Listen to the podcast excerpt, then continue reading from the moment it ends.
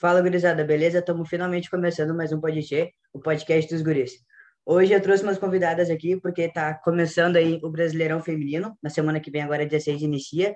Então, nada melhor do que se atualizar de tudo que vem acontecendo e poder aí começar por dentro de tudo, né? Bom, eu vou pedir para vocês se apresentarem aqui. A Nani não é a primeira vez que está com a gente, mas vai seguir sendo convidada aí sempre que possível.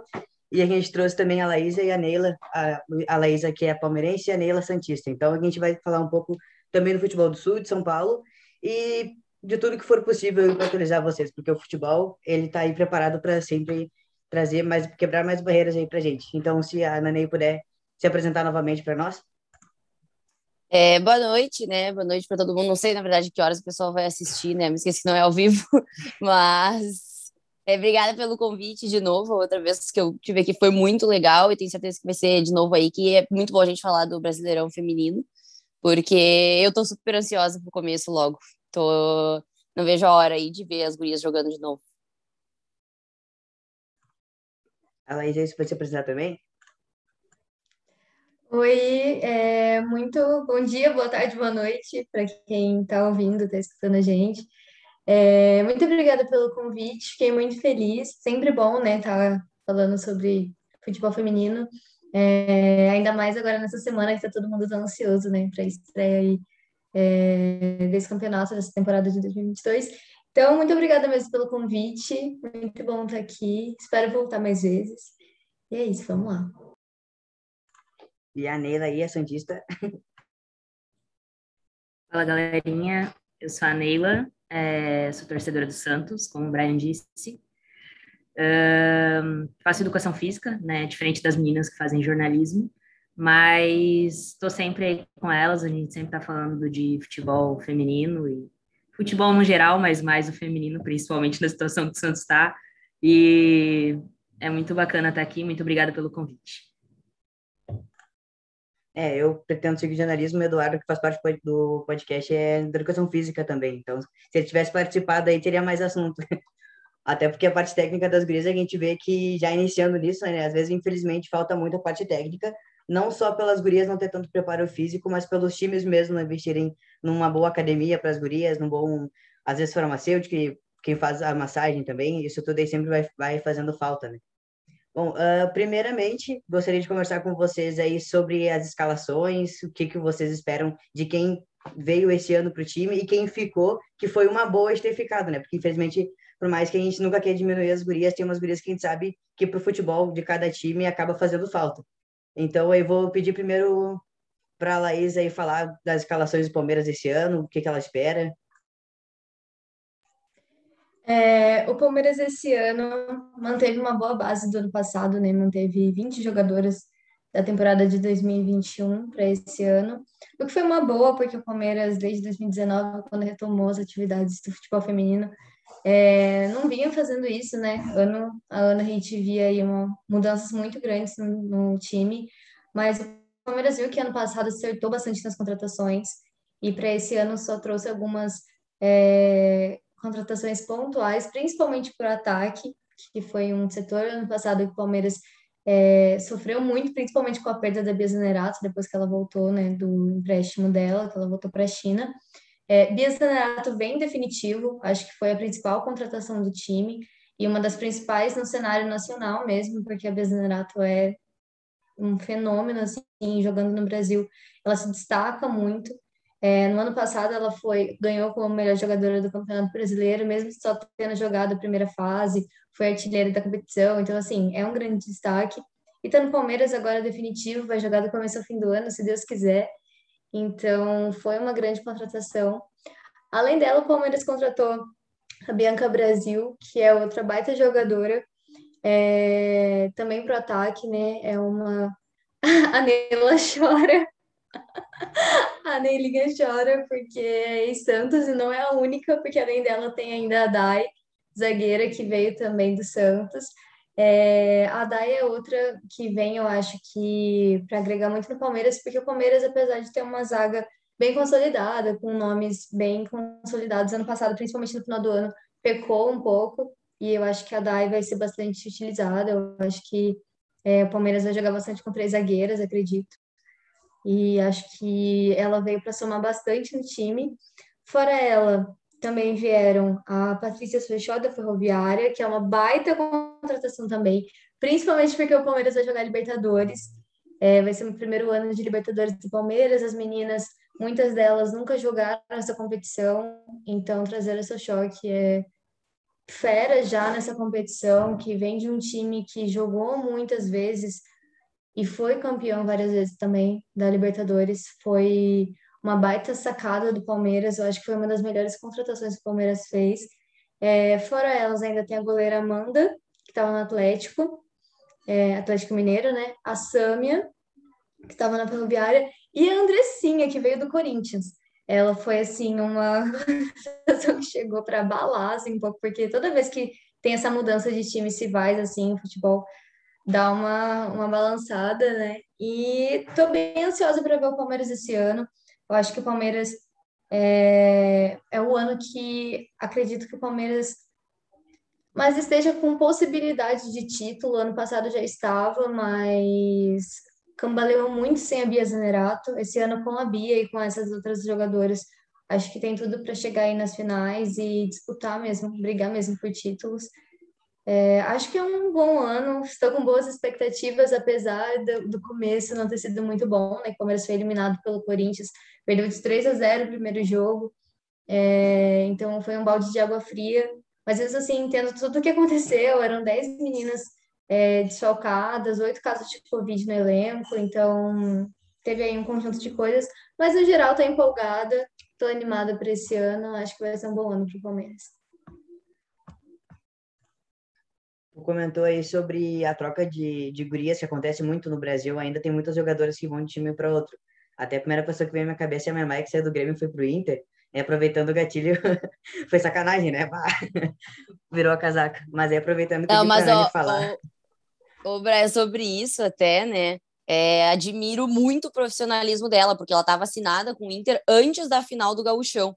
E ela jogou a final do Gauchão e foi a melhor em campo né? Na minha visão, pelo menos, ela foi a melhor jogadora do Grêmio no jogo, né? E pra, só perde ali para Vivi, a goleira do Inter, porque foi mais importante nos pênaltis, porque senão seria a Maimai a craque aí. Então, é, admiro muito o profissionalismo dela.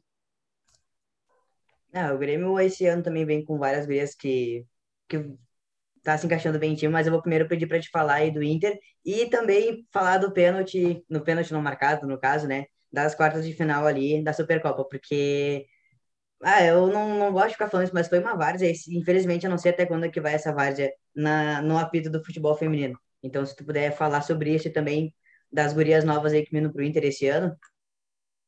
Então, o Inter teve várias perdas, né? Saíram várias jogadoras, deixa eu até listar aqui, ver se eu me lembro de todas, se eu não lembrar todas, vocês me ajudem, meninas, por favor. Mas a Xaxá Rafa Travalão foram para o São Paulo, a Mari Pires foi para o Cruzeiro, é, a Vivi foi para o Santos, a Leide foi para o Atlético Mineiro e tem mais uma. É, a Arielle, lateral direita, foi, foi embora também, ainda está sem clube nesse momento. E acho que é isso. Acho que é isso. Teve só as... a Liriel, né, que tinha subido para o profissional. É, e a Liriel, daí... Mas a Liriel já estava jogando mais ano passado é. também, e foi para o Bragantino. Mas acho que são essas e todas elas eram titulares.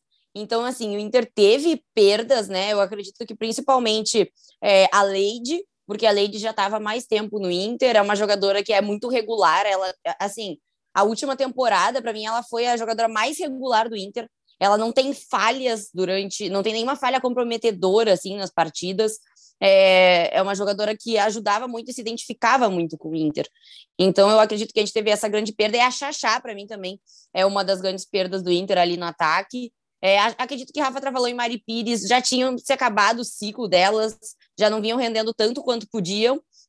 E no caso da Vivi, é, eu gostei muito da Vivi, do ano dela no Inter, mas eu acho que está na hora do Inter realmente dar oportunidade aí para Mai, porque a Mai está aí há muito tempo e, e ela é muito boa.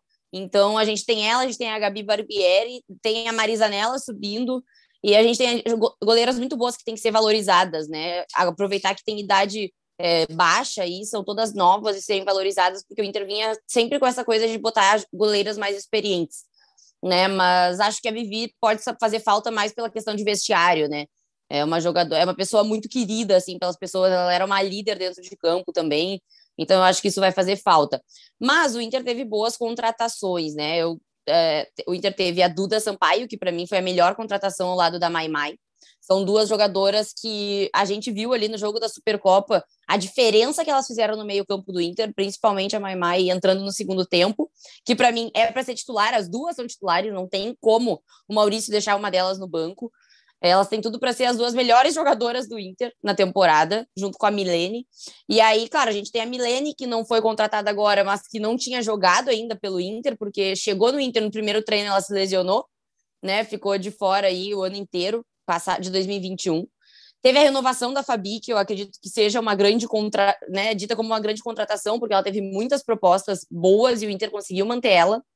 Teve a manutenção também aí da Jenny, da Bruna Benítez, da Sorriso. São jogadoras que já estão ali há mais tempo. E também o, o, contrato estendido de algumas jogadoras da base, né? A Mileninha, a Maranhão, é, vão todas até 2023, né? Então elas têm mais esse ano aí ainda pelo Inter. E até a Maranhão tem o próximo ainda também. É, a Maranhão e a Maia e Yara iam ser emprestadas, e aí acabou tendo problemas né, de papéis com o Cruzeiro, não foram emprestadas, o que eu acho que seria um erro emprestar elas, eu espero muito que o Maurício utilize. Quando eu conversei com o diretor Cláudio Curra sobre isso, ele disse: vai depender da comissão técnica elas ficarem no sub-20 ou elas jogarem no profissional, como já vinham jogando. E para mim é um erro elas não terem sequência no profissional, principalmente a Maiara. Maranhão, eu até acredito que ela não vai ter tanto espaço. Mas a, Ma a Maiara, para mim, tem muito espaço ali no meio, né? O Inter agora tem três Maiaras, é até difícil falar. Mas é, as três Maiaras, para mim, tem espaço no Inter, né? É, aí veio a Tamires do Cruzeiro, a Capelinha, a esquerdinha também do Cruzeiro. O Inter fez a limpa lá, né? Gostei muito ali do jogo Uh, a capelinha ela foi utilizada, na verdade, na lateral, e aí eu acho que é um erro do Inter também não ter ido atrás de outra lateral direita, porque o Inter perdeu as duas laterais direitas, e agora a gente não tem lateral direita, e o Maurício tem que improvisar e tem que colocar a capelinha, teve que botar a capelinha, acho que ela não fez uma grande partida no primeiro tempo, no segundo achei que ela foi melhor. E aí a gente teve também a Zóio, vinda do Kinderman, e a Lele também, né? Que eu acredito que, assim, a Zóio, é, ela é uma jogadora, para mim, ela é uma ótima jogadora de grupo. Não vejo ela como titular desse time, porque tem a Jenny, tem a Ju voltando, né? E, mas é uma grande jogadora para grupo, acho que é uma jogadora que pode entrar em todos os jogos. E a Lele, a mesma coisa, traz uma experiência enorme, né? São jogadoras que disputaram Libertadores, tem, né, chegaram aí numa final de, de campeonato brasileiro já. Então, eu gostei bastante assim das contratações do Inter. Mas eu sinto que essa questão da lateral direita é algo que a gente vai se incomodar muito ao longo do campeonato. É, mas assim, eu gostei, sabe, do que eu vi ali no, no jogo da Supercopa. O que, que aconteceu? O primeiro tempo foi horrível, dos dois lados, né? Tanto do Inter quanto do Real. Foi, foi um jogo muito feio no primeiro tempo. Todo mundo errava tudo. No segundo, depois que o Inter tomou o gol, que inclusive foi um gol que não devia ter sido validado, porque houve uma agressão a Jenny né? Um tapa no rosto da Jenny na jogada e todo mundo concorda com isso. E aí a gente entra sempre na questão da arbitragem, porque faz anos que é assim, sempre foi assim e nada muda. E não só no jogo Inter e Real, todos os outros jogos tiveram no mínimo algo que dava para se contestar, né? O jogo Grêmio e Flamengo também foi, né, teve é, pênalti não dado, teve impedimento que para mim foi uma das coisas mais bizarras que eu já vi, aquela marcação de impedimento, porque a bola bate na jogadora do Grêmio, né? Mas aconteceu para todos os lados em todos os jogos. Então, assim, é, isso é algo que a CBF tem que mudar urgente, porque o futebol feminino ele não tem que ser é, aprendizado. O futebol feminino ele é profissional e ele tem que ter profissionais ali e não amadores. O cara que apitou o jogo é, aqui Inter e Real é um cara que apita amistosos em Alvorada, entendeu? Que é uma cidade pequenininha perto de Porto Alegre. Tipo, não, não apita nem jogos da capital, vai, ter, vai poder apitar um jogo tão importante quanto era é, Inter, e, Inter e Real Brasília. Então, assim, é complicado isso. E aí, no segundo tempo, o Inter volta e joga muito bem. Né? Eu gostei muito do segundo tempo do Inter. A Fabi Simões jogou muito, a Mai Mai entrou, mudou o jogo. É, o Inter começou, o Inter atacou e teve cinco chances claras de gols e a bola simplesmente não entrou de jeito nenhum. Isso é algo que o Inter tem que corrigir, porque também faz uns três anos que o Inter tem esse problema, chegar na cara do gol e errar gols feitos. Mas, no geral, eu tô bem ansiosa, assim, pra temporada. Eu acho que o Inter vai lutar aí por um G6, porque eu acho que vai estar tá muito equilibrado esse campeonato. E ainda acho que tem outros elencos, né, na teoria, que são melhores. Mas a gente viu ano passado que isso não, diz, não foi algo que deu para dizer muito, né? O elenco do São Paulo era melhor que o do Inter, o Inter foi lá, ganhou do São Paulo numa virada incrível, quase conseguiu passar pelo Palmeiras. Então, assim, tem toda essa questão e eu acho que o Inter pode ter um bom resultado. O pior é que o primeiro episódio que a gente gravou sobre o futebol feminino, uma das discussões, discussões principais foi justamente uh, a várzea nos juízes, que aqui teve lance na Udmila, teve lance na Kika, só no, isso num jogo, num jogo do Grêmio, teve pênalti no jogo do Inter, então tem todo, todo podcast que a gente vai gravar sobre futebol feminino vai ter uma discussão sobre uma coisa, e não é nem sobre o VAR, é uma, é uma questão de falta realmente de profissionalismo, como a própria Anani disse, né? E é uma coisa que tu falou que o Inter não vai ter lateral direito, o Grêmio tem e a, e a nossa técnica não sabe colocar o time, né? Isso é uma coisa muito triste. Olha, não, não sei como é que a Patrícia não saiu ainda, gosto muito dela. Ela foi muito importante para o futebol feminino aqui no Rio Grande do Sul, mas ela ela já passou do saturamento. Se ela já saturou, faz uns dois anos no Grêmio. Infelizmente, ela fez muito, claro, mas bah, não, não, não tenho mais. Eu vou pedir para a Emma agora falar um pouquinho do Santos, o que, que espera para esse ano, sobre as gurias aí nova. Bom, então, o Santos, é, diferente dos times paulistas, né, não fez, assim, grandes contratações, aquelas que você olha assim e fala, nossa, não acredito que o Santos trouxe fulano, entendeu? Mas a gente manteve uma base muito boa, né, a gente ficou com Cris, ficou com Taizinha, que infelizmente passou por lesões e estava muito bem antes da, da lesão no menisco, mas voltou, se recuperou bem, eu acho que ela vai ser muito importante para a campanha do Santos esse ano, a gente tem a volta da Tayla também, né? A nossa, nossa zagueira, que também tinha rompido a LCA e tudo mais. Ela estava tendo convocação para a seleção brasileira, estava muito bem. Então, assim, ela ter voltado e a Taizinha ter voltado já foi um grande reforço. É, a gente tem as meninas da base que estão evoluindo cada vez mais, principalmente a Sassá, quem acompanhou a Ladies Cup e viu o campeonato incrível que ela fez, né? Então, pô, é uma posição muito difícil e ela foi muito bem. Eu acho que realmente a questão de melhor do campeonato ele ficou entre ela e a Thaís, e quem ganhasse seria a melhor do campeonato. A Thaís ganhou porque o São Paulo ganhou do Santos na final, mas a Sassá fez uma bela, uma bela campanha, tem evoluído muito. Então a gente está com ótimas zagueiras e a gente ainda contratou a Kaká, que é a queridinha lá do Minas Brasília, as meninas lá, presidente e tudo mais, tipo, adotaram ela assim como filha, então além de ela ser uma menina muito querida para o futebol feminino do Distrito Federal, é uma zagueira nova que pode evoluir muito ainda, então acredito que, que a Tati vai saber usar bem ela, vai saber fazer bem essa, essa divisão de experiência e juventude que o Santos vai ter na zaga, né? E a gente teve a subida da Isa Matos também, que foi nossa zagueira no Brasileiro Sub-18, ao lado da Sassá e da, da Giovanna Tolesani e da Mazotti. Então, a gente tem aí realmente uma zaga bem equilibrada, né? A gente perdeu duas goleiras, que a Dida foi para o Real Brasília e a Michele foi para o São Paulo. Então, chegou a Ana Bia, que para mim é titular, na minha opinião, apesar de que a Vivi também vinha muito bem, mas eu acho que com bola rolando, a Ana Bia é melhor. A Laisa lembra bem do campeonato, do, do jogo que ela fez contra o Palmeiras. Cara, ela foi incrível, assim, e a Zanerato ainda tava. Então, tipo, cara, ela não teve medo nenhum, assim, de jogar contra Palmeiras, que realmente naquela época tinha um ataque forte e agora voltou a ter.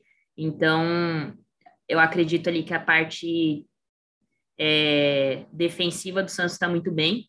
A gente contratou também a Eliana Stabile, que é titular absoluta da seleção argentina e estava no Boca Juniors, que é uma zagueira que está pelo menos uns três, quatro, cinco anos aí com alto futebol.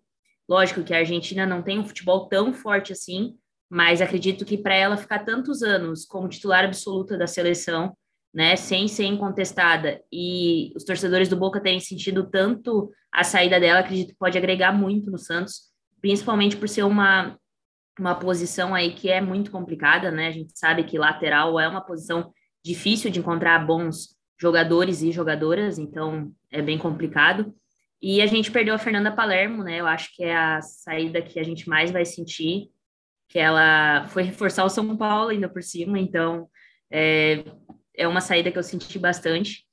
Mas a gente fez ótimas contratações, a gente contratou também é, a Jane Tavares, né, do Grêmio. Então, ela já se adaptou bem ao elenco. Aparentemente, ela está muito feliz de estar no Santos. Então, acho que isso vai fazer bastante diferença. A gente contratou a Jajá também, que estava no Bahia, mas não fez uma boa temporada. Porém, quando ela jogou no Cruzeiro, ela estava muito bem.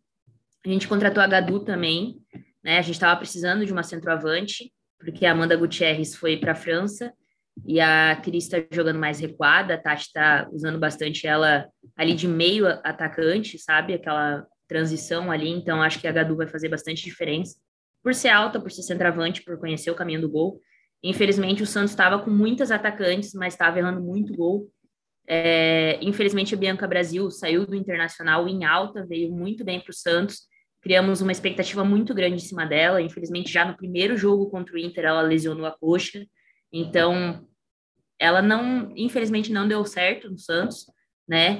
É, apesar de gostar muito dela, espero que não dê certo contra o Santos também, jogando contra o Palmeiras. É, mas é uma menina que, que eu gosto muito. E a gente também contratou a Ana Carla, que era a camisa 10 do Flamengo, que também conhece muito bem o caminho do gol, bate muito bem falta. Então, eu acho que, apesar de o Santos não ter montado um elenco tão forte, não ter trazido é, estrelas, digamos assim, do nosso futebol feminino. A gente tem um elenco bem equilibrado aí, com bastante jovens.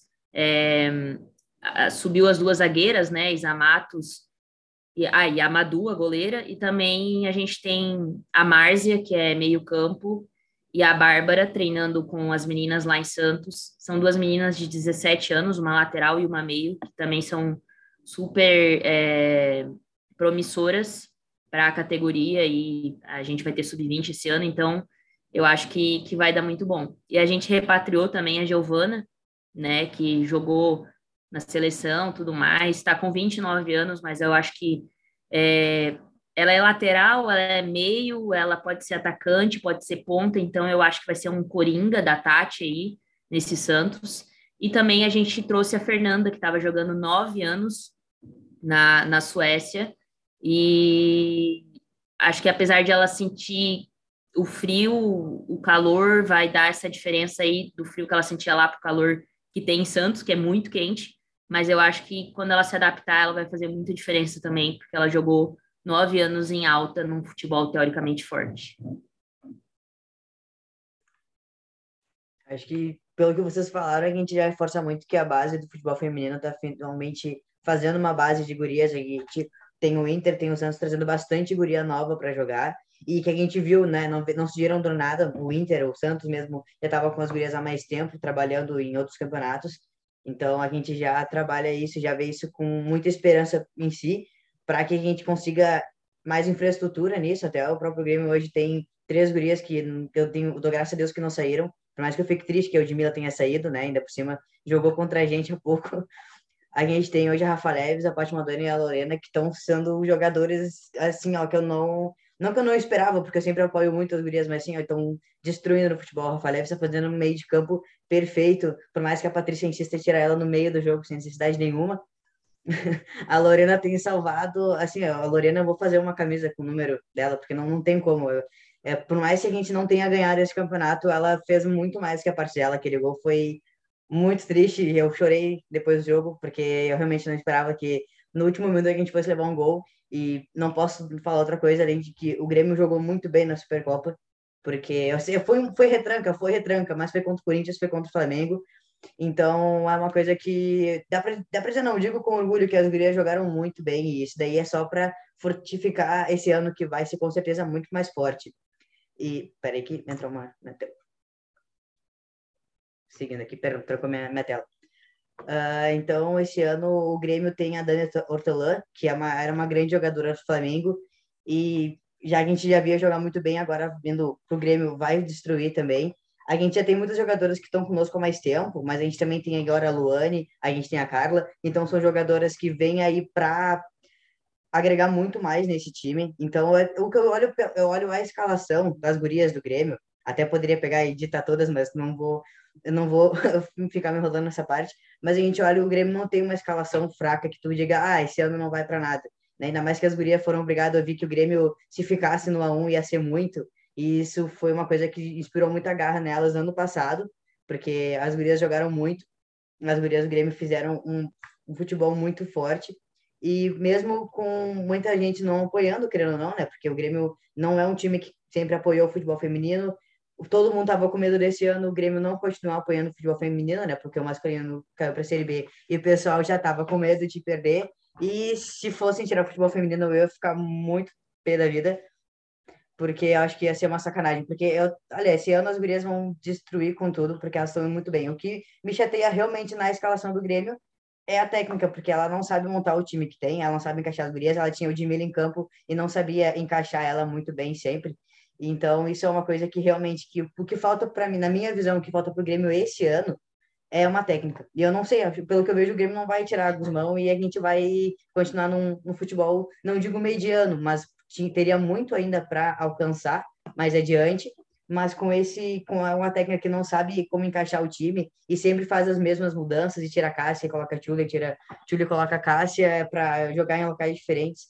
É, assim, me estressa, assim, eu fico, fico ocioso com essa coisa. Mas realmente, esse ano, pelos times que a gente tem aqui, né, o Santos, Palmeiras, o Inter, a gente sabe que esse ano vai dar uma crescida melhor.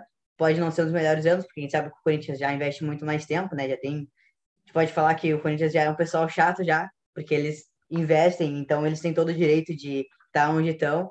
Mas esse ano, acredito que os outros times vão continuar a chegar e vão conseguir chegar com muita garra, até para tirar essa coisa, né? Que é só o Corinthians ou só o Ferroviária para ganhar isso tudo. Então, acho que esse ano a gente tem que as gurias mesmo, não, né, a gente nem precisa fazer, a gente tá, tá ali para torcer, né? Mas as gurias mesmo já vão mostrar muita força nesse futebol. O Santos mesmo vem trazendo muita guria nova e guria muito boa, não é questão de, ah, vou na sorte, vamos pegar porque a gente está sem, sem gente para jogar. São pessoas que, se tu acompanhou os outros campeonatos, é claro, né? Esse pessoal que só vê por cima não, não vai conhecer, mas quem acompanha, quem vem pelo menos dos lances, via como essas gurias jogavam bem. Até ah, no início aí a Neila comentou um pouquinho sobre o Santos, eu não sei o que, que tu espera para esse ano, que ano passado não foi assim, um dos melhores, pela equipe que o Santos tem, né? Pelo nome também. Mas o que, que tu espera para esse ano aí? É, eu acho que ano passado a gente acabou levando muito azar no sentido de lesão, né? A Tayla se lesionou logo no comecinho, aí a Dai pegou chikungunya, aí a gente teve que trazer a Palermo e a Bia Menezes para lateral e para zaga, então porque a única substituta que tinha era a Sassá, e na época ela ainda tinha 17 anos, ainda estava é, maturando, né? Para zagueira é complicado quando é muito nova, assim, já jogar na fogueira. Então a gente teve esse, esse problema com lesão. E aí, quando a Dai se recuperou, a Camila se machucou e a Tayla ainda não tinha se recuperado. Então a gente teve muitos problemas com convocação também, porque querendo ou não, as meninas que subiram da base, que estão é, no profissional hoje, são convocadas para a seleção brasileira, Laura Valverde, Gi Fernandes, uh, Ana Luísa, Nicole Marucci. Então, elas acabavam voltando das convocações meio, né, cansadas e tudo mais. Aí tinha os campeonatos de base que elas desciam para jogar. Então, o Santos é, não tinha um planejamento de contratação, contratou, tipo, 5 mil atacantes, e foi isso, porque a gente estava com Soli James, com Bianca Brasil, com Cris, com Kathleen, com Amanda Gutierrez, é, com Ana Luísa, e daí, nossa, um monte de atacante e atrás, coitada da Camila, que tinha que segurar a barra lá atrás, porque quem estava do lado dela, infelizmente, estava improvisada. Chegou no final do campeonato, a Fernanda Palermo já estava sentindo o cansaço, ela fez nos últimos dois, três jogos ali muito abaixo do nível Fernanda Palermo. Lógico que, tipo assim, dentro da média ela tava, mas pro nível Fernanda Palermo ela já não estava jogando tão bem, daí a torcida já começa a pegar no pé, porque não entende todo o contexto. Então, esse ano, graças ao bom pai, o Santos sentou e falou: não, a gente precisa contratar tais jogadoras para tais posições dentro daquilo que o Santos pode pagar, não fizeram nenhuma loucura, apesar do feminino, lógico, não ter comparação a questão de, de investimento, mas o Santos contratou meninas que, que com certeza não foram tão caras para os padrões do feminino, mas que vão conseguir aí pelo menos é, manter o Santos como a gente estava, pelo menos ali classificando entre os oito, chegando, tentando chegar numa semifinal, aí tentando conseguir um campeonato paulista, pelo menos. E, cara, é o que a Anitta Efraim, que é uma amiga minha jornalista, falou. O Corinthians, quando começou, não tinha nenhum nome assim de, nossa, fenomenal esse time. A Zanotti jogava no Santos, eu nem lembrava. Então, assim, é, eu acho que todo time que quer ser quer ser grande, quer conquistar título, ele precisa desse planejamento, dessa continuidade, dessa organização para buscar títulos. Talvez agora a gente esteja plantando apenas uma sementinha que no final do ano vai chegar, sei lá, no máximo numa medalha de prata, numa medalha de bronze, sem dinheiro nenhum, né? Porque a CBF não premia os, os campeonatos femininos, infelizmente. É, eu acho que é uma, uma semente que a gente colhe aí para um futuro. Eu espero, pelo menos, chegar numas oitavas, numa semifinal aí dos campeonatos que a gente vai participar. Ô, Neila, só, só para eu complementar o que eu tô falando, ano passado vocês tiveram a questão da troca de técnica, né? No meio da temporada também, eu acho que isso atrapalhou também. muito o Santos, né? Teve um monte de rolo de vestiário, enfim, os bastidores não estavam bons, então eu acho que isso também é uma coisa que atrapalha bastante. É, infelizmente a gente teve a saída da Lessa, né? É, ela tinha ganhado os clássicos, né? Ganhou contra o São Paulo, ganhou contra o Corinthians, empatou contra o Palmeiras, então assim, é, ela deu um nó tático no reizinho Arthur Elias, mas é, infelizmente era tudo muito conturbado, assim, sabe? Aconteceu alguma coisa com relação ao Valtinho, que é nosso treinador de goleiras, até hoje o Santos não posicionou a respeito disso. Se a gente pergunta, uh, o Santos fala que ele está afastado por questões médicas devido a uma lesão que ele tem na coluna, mas já botou o Fabrício de Paula, que é o ex-treinador de goleiras do Palmeiras e do Napoli, e botou lá, ele já tá lá no site do Santos, então, tipo assim, cara, fala que o cara saiu, o cara tá mais tempo no Santos do que a Eriquinha, então, tipo assim, o cara já tá muito tempo no Santos. Cara, um obrigado, Valtinho, e é isso. Beleza, entendeu? E daí fica essa questão aí, né, de o que aconteceu. É, o Amauri, que era nosso coordenador, saiu, foi para a CBF, é, diretor de, de campeonatos agora, né, das competições femininas da CBF. E a Aline Chave, que era nossa supervisor, supervisora, assumiu. A Chave está muitos anos no Santos também. Ela foi atleta, depois supervisora e agora está como coordenadora. Então, eu acho, espero eu, que nessa parte de é, seriedade e de é, transparência com o torcedor tenha, tenha algum tipo de melhora aí com, com a chave.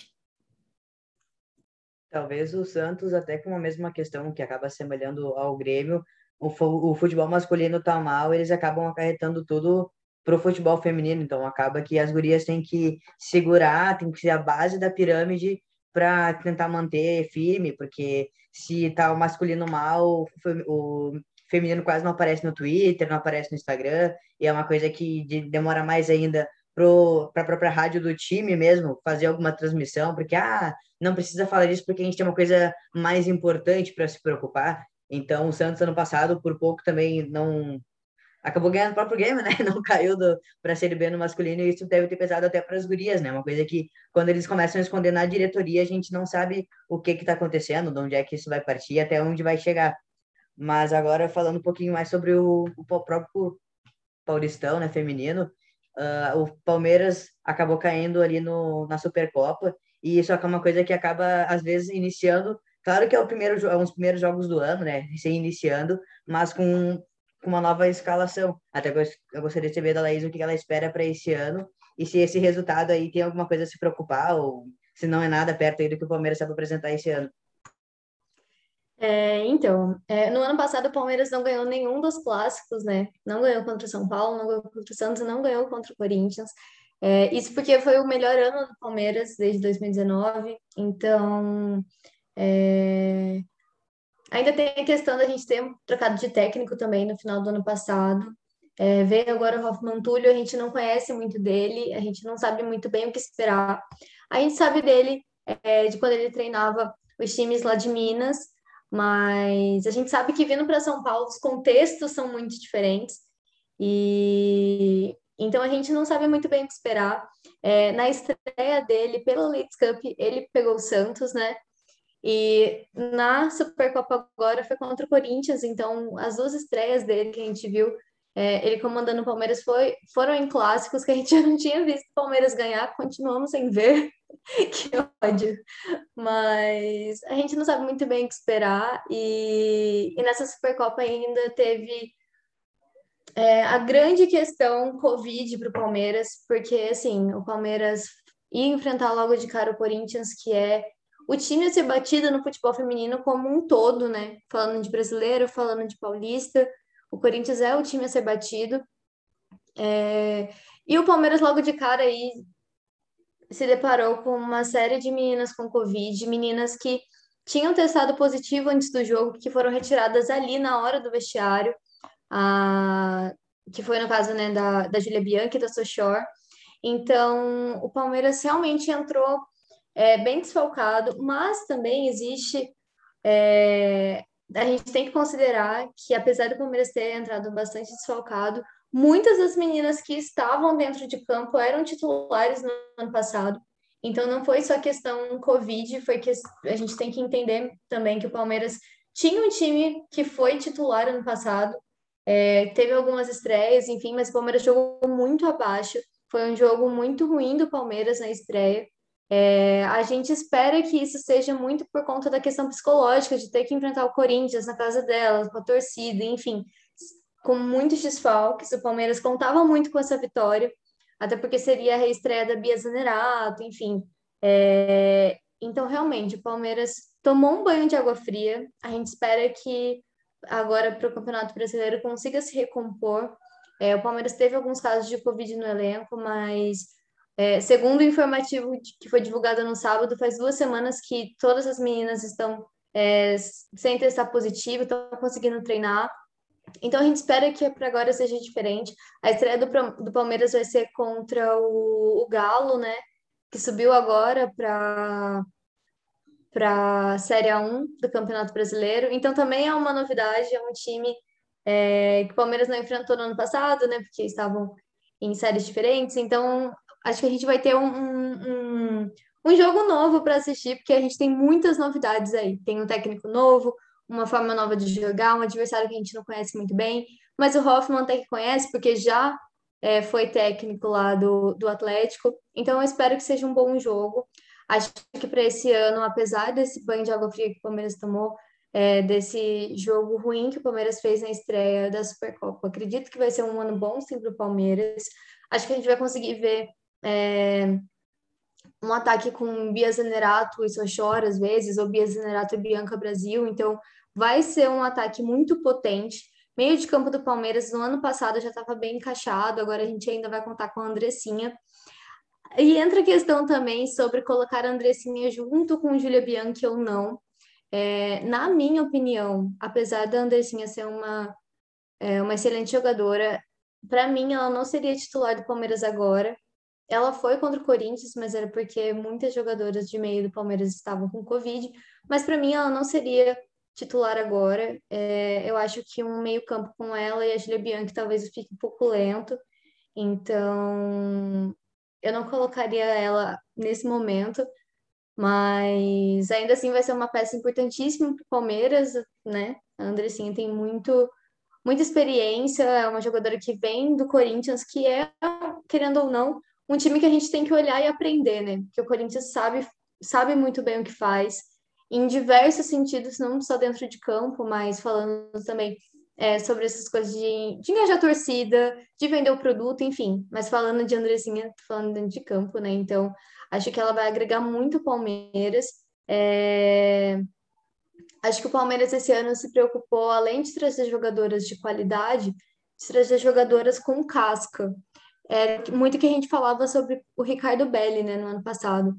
A torcida do Palmeiras criticava muito o Ricardo Belli, eu não acho ele de tudo ruim. Acho que ele é um técnico bom, sim. Eu acho que o que falta para ele é casca. O Belli, quando ia jogar final ou quando ia jogar clássico, a gente percebia aquela pipocada, assim, digamos. Mas o Hoffman ele tem mais casca. Ele foi campeão em todos os times de Minas que ele passou, pelo Atlético, pelo Cruzeiro e pelo América. E as jogadoras também que o Palmeiras trouxe também são jogadoras acostumadas com finais, acostumadas com jogos grandes, e isso é importante também, porque o time precisa ter essa segurança se quer brigar pela final, né? Porque não adianta aí fazer um, um campeonato muito bom. É, o primeiro semestre do ano passado, o Palmeiras terminou invicto, foi o único time que terminou invicto.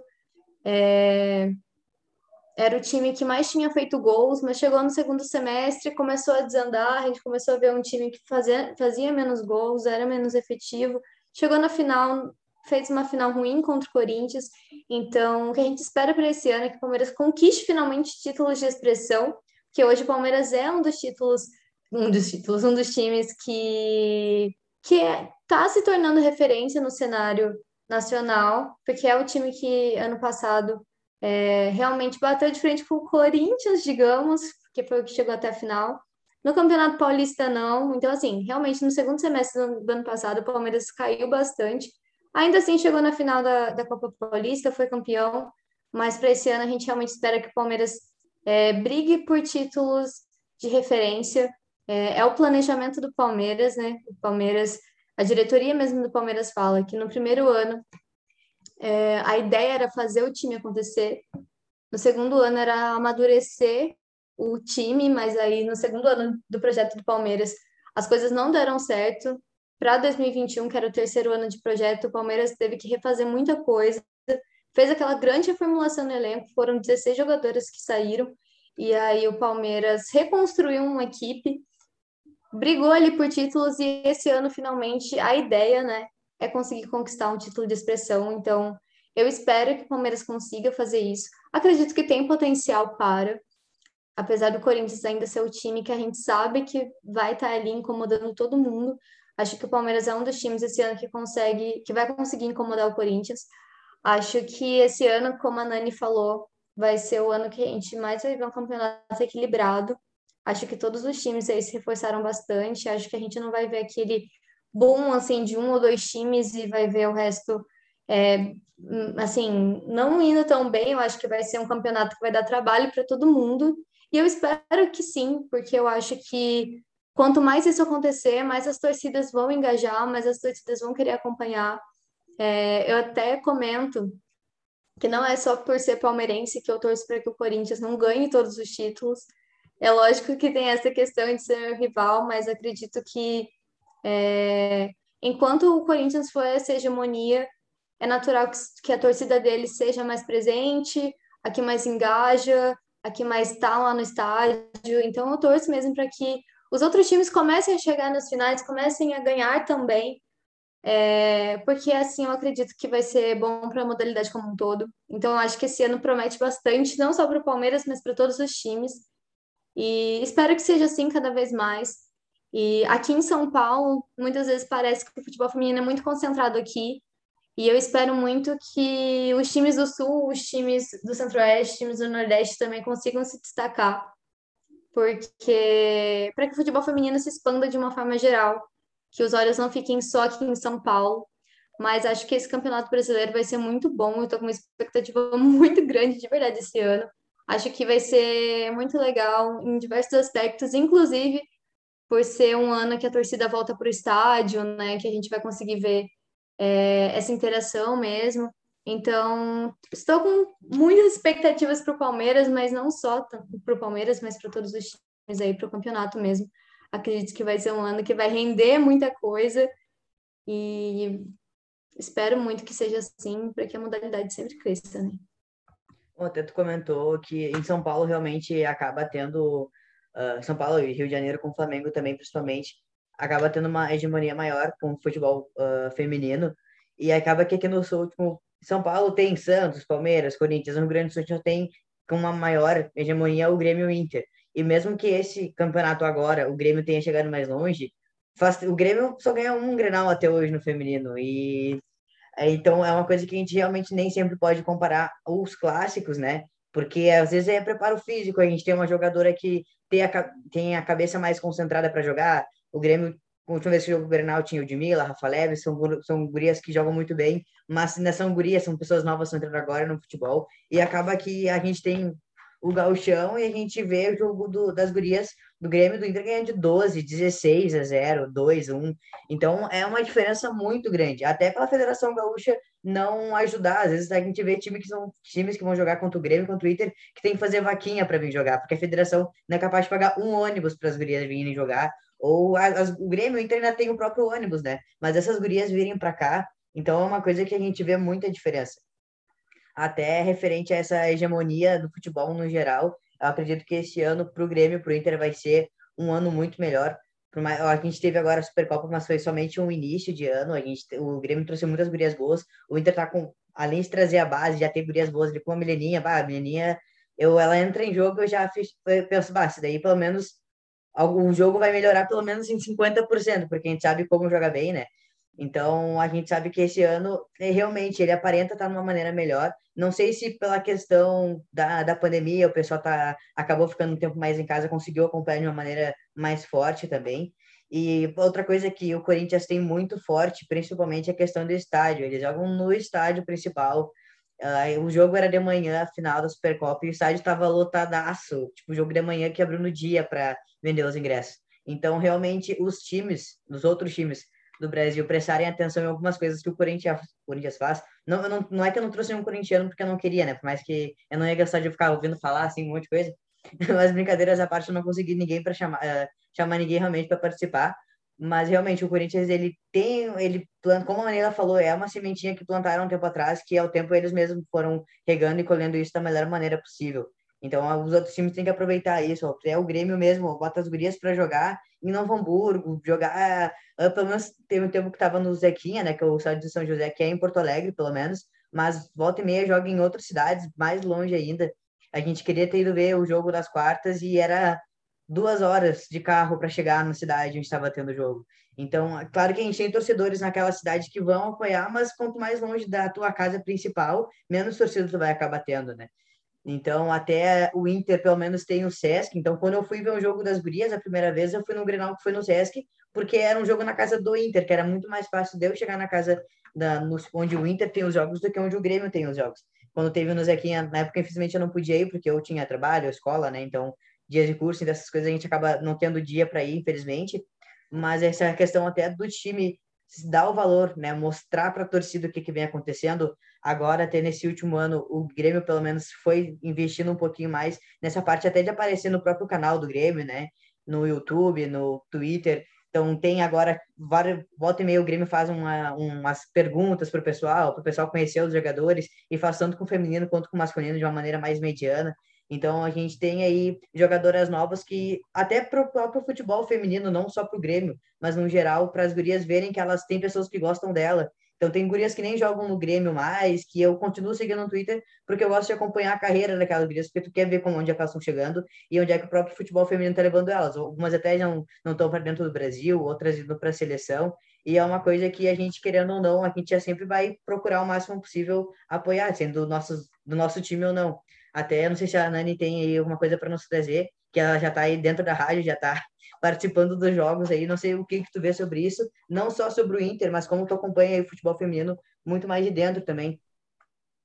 É, então, eu acho que aqui, realmente, aqui no Rio Grande do Sul, a diferença para São Paulo é muito grande ainda em termos de torcida, né, uh, com o futebol feminino. Quando eu tive lá na, uh, agora na Ladies Cup, por exemplo, no fim do ano, é, assim, a diferença das coisas, do ambiente, né, e, enfim, do público é muito grande. É muito grande, assim, eu acho que é algo que a gente está começando agora a conquistar, a ter, a gente já teve anteriormente, em outra década, né, antes de acabar as atividades, o Inter, principalmente, fazia os Jogos das Gurias Coloradas, é, que não tinham esse nome na época, né, mas as Gurias Coloradas jogavam antes do masculino, então o estádio era lotado, todo mundo torcia por elas. E hoje em dia, por enfim, por vários protocolos e por questão de ah, gramado, não fazem mais isso.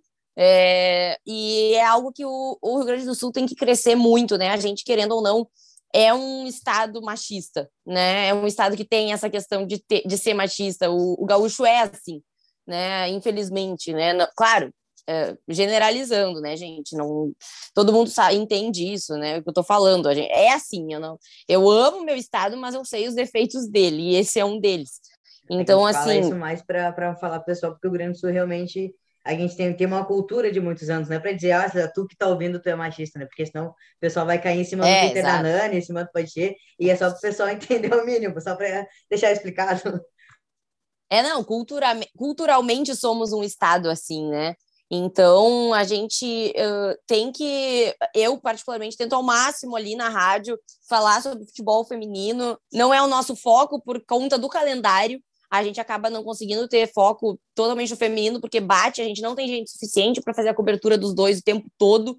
Então, assim, eu sou a pessoa responsável pelo futebol feminino na rádio, e, e eu, por exemplo, agora ah, fiquei um mês aí sem ter o que falar sobre o Inter feminino. Por quê? Porque a gente não está tendo acesso aos treinos, então, uh, por conta do Covid, a gente não pode ir lá, o Inter não abriu nenhuma exceção em relação a isso. É, o máximo que a gente consegue é alguma entrevistada. Então, é, é muito difícil, assim, tu ter conteúdo quando não tem jogo, né? Fica ali um, um mês de treino e a gente não sabe o que está acontecendo. O Inter também, é, muitas vezes, acaba não nos falando. Tu vai perguntar alguma coisa, não respondem. Então, assim, é, eu hoje tenho uma boa relação ali com os diretores do Inter, né? A gente tem boas conversas sobre o assunto, é, mas eu sinto que ainda falta assim essa proximidade com a mídia aqui no Rio Grande do Sul também. Acho que a mídia tradicional tem que fazer mais isso. A gente vê pouquíssimo espaço para isso, por exemplo, no Globo Esporte, né? Que é no Jornal do Almoço, enfim, não, não tem muito espaço para isso. E isso é muito ruim, né? Ano passado, por exemplo, a final do Gauchão não foi transmitida a entrega das medalhas, sabe? Acabou a penalidade, ah, tem que encerrar por causa da transmissão. É, cara, isso não é, isso não é bom, porque tá todo mundo ali assistindo, teve uma baita de uma visibilidade, e aí vão lá e cortam a parte da festa. Então, Tinha muita gente de fora do estado querendo ver também e simplesmente caiu a transmissão. Eu fui uma Exatamente. que estava doida para ver a final do Gauchão e simplesmente caiu a transmissão e não funcionou mais. Daí ficou aquela lacuna, assim. É, exatamente. Então, assim, aqui eu acho que a gente ainda é, tem que melhorar e eu boto muito a culpa disso na federação. A gente demorou muito para começar a se mexer. Né? A gente tem, nos últimos anos aí, é, eu parei de jogar em 2017, 2016, jogava pelo Canoas, o Canoas acabou, né, em 2016, sendo que era tricampeão gaúcho. Então, assim, e ninguém sabe disso, ninguém nunca vai saber disso, entendeu? Porque não se falava sobre isso na época. Então, não existia o campeonato gaúcho profissional que nem a gente tem agora. Né? Então, agora que a gente tem, eu acho que está tá no momento da federação investir mais, dar mais importância, dar mais valor. E as coisas, dá para ver que as coisas estão melhorando, sabe? A torcida, as torcidas estão começando a ir mais na final ali do gauchão que foi um erro, na minha visão, terem colocado o jogo onde botaram, porque não é na capital. Para mim, isso já é o primeiro erro. Né? Tirar o jogo da capital, eu não sei por que eles insistem em fazer isso. Botaram o jogo em outra cidade, aí dividiram uma arquibancada, sendo que tem duas arquibancadas enormes. Dividiram uma arquibancada ao meio, metade para um lado, metade para o outro, e, a, e o centro é, não podia ser ocupado, porque era só o, as, as, diretorias e era a PIA, enfim, o pessoal, né, das federações. É, então, assim, dá, é, é, pouco público, perto do que poderia ter. Muita gente ficou de fora porque não teve venda de ingressos, teve só convites que os clubes distribuíram. Cada um teve aí, se eu não me engano, 300 convites para distribuir para as pessoas. E muita gente queria ir e não pôde ir. Então, está é, tá faltando ainda um incentivo de todos os lados, né? Tanto a imprensa quanto a própria federação, mas eu acho que os clubes estão andando bem para isso, sabe? É, como tu disse, o Grêmio tem a questão de não botar jogos na arena, enfim, a arena não é do Grêmio, o Grêmio tem que alugar. Então acaba preferindo, opta por não gastar, né, por conta disso. Mas, cara, é profissional. Se tu tá botando o masculino para jogar, bota o feminino para jogar lá também. Não precisa ser todos os jogos. Mas o Grêmio jogou uma vez na Arena em três anos. Três não, cinco anos já. Desde 2017, o Grêmio teve um jogo na Arena. Um, no seu estádio. Se tipo, fizessem, tipo, que até no próprio masculino, o Grêmio, ele não sabe pensar no valor dos ingressos. Tu via um jogo de gauchão é. dos Grêmio e Zequinha, 50 reais, cara. Num dia de Imagina. feriado. Ah, mas isso o Inter fez também.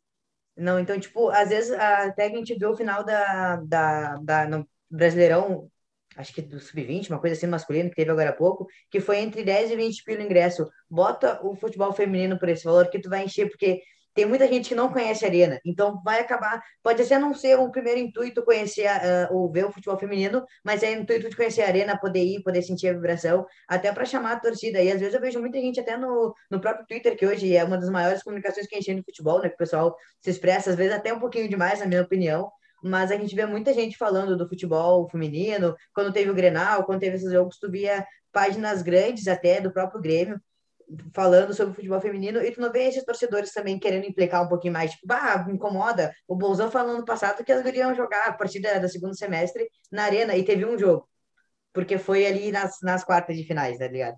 Então é uma coisa que incomoda, sabe? Então, tipo, que nem eu falei antes, eu vou sempre comprar futebol feminino, uh, por mais que a Nani faça coisas sobre o Inter, eu volto e me acompanho ela no futebol feminino que eu quero. Eu acho muito massa o trabalho que ela faz. Até vocês eu vou começar a acompanhar agora também, que eu conheci graças a Nani, né? Mas nesse caso, tipo, é realmente, a gente não tem essa influência, até os torcedores podiam dar uma influência um pouquinho mais. A gente tem ali no, no Twitter a Taverna Tricolor, que é sobre as gurias do Grêmio, que uhum. tentaram, nesse último mês, como tu falou, ficou um mês aí sem nada para falar das gurias, porque não trazem. Aí as gurias do Taverna o pessoal do Taverna Tricolor tentou achar alguma coisa para não parar com a página, porque tu para de postar coisa, tu para de ir atrás, o próprio Twitter para de entregar, o Instagram para de entregar o que tu faz. Então, por mais que às vezes tu faz um esforço muito maior que o próprio clube para tentar mostrar todo o time que tu tem. E hoje uh, a gente não está falando de times aqui com todo respeito aos outros times, sabe? Mas a gente tem times como o Bahia, que há pouco está começando o futebol feminino. Então a gente está falando aqui como Palmeiras, Santos, Grêmio, Inter, que são times grandes referente ao estado que vivem, sabe? Que, que estão e que a própria, a própria história em si dos times já tiveram história no feminino anteriormente, como o próprio a Nani, a Nani falou agora, até me estressa falando essas coisas. Mas como a Nani falou agora, tipo, o Inter era gigante no futebol feminino parou por uma questão até muitas vezes de machismo, os times não eram obrigados a ter o time feminino, então eles voltaram por obrigação, não foi porque eles queriam, e graças a Deus a torcida abraçou, e muita gente porque gosta abraçou, e não, não tem por que diferenciar. Então é uma coisa que a gente realmente, a gente, se a gente não fizer também a nossa parte, e se os times não ajudarem, a Dani fala com o pessoal do próprio de lá de dentro, e mesmo assim fica sem resposta. Imagina a gente que acompanha por TL, acompanha por Twitter, o que, que eles têm que esperar eles largar uma nota, esperar eles colocar no bid, porque por mais que tenha o pessoal que vai atrás e tenha esse contato, não é para todo mundo que chega essas informações.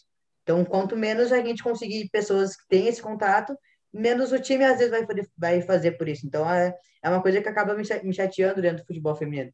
Agora, mais para finalizar, que já estamos chegando na hora. Ô, Brian, só deixa eu falar um negócio. Claro. O, o Santos, em 2009, 2010 e 2011, colocava uma média de 18 mil pessoas dentro do Pacaembu, torcendo para o futebol feminino, com venda de ingresso. E assim, não era cinco reais, era de 10 a 20 reais. E enchia de gente, enchia a galera tinha música para Serias da Vila.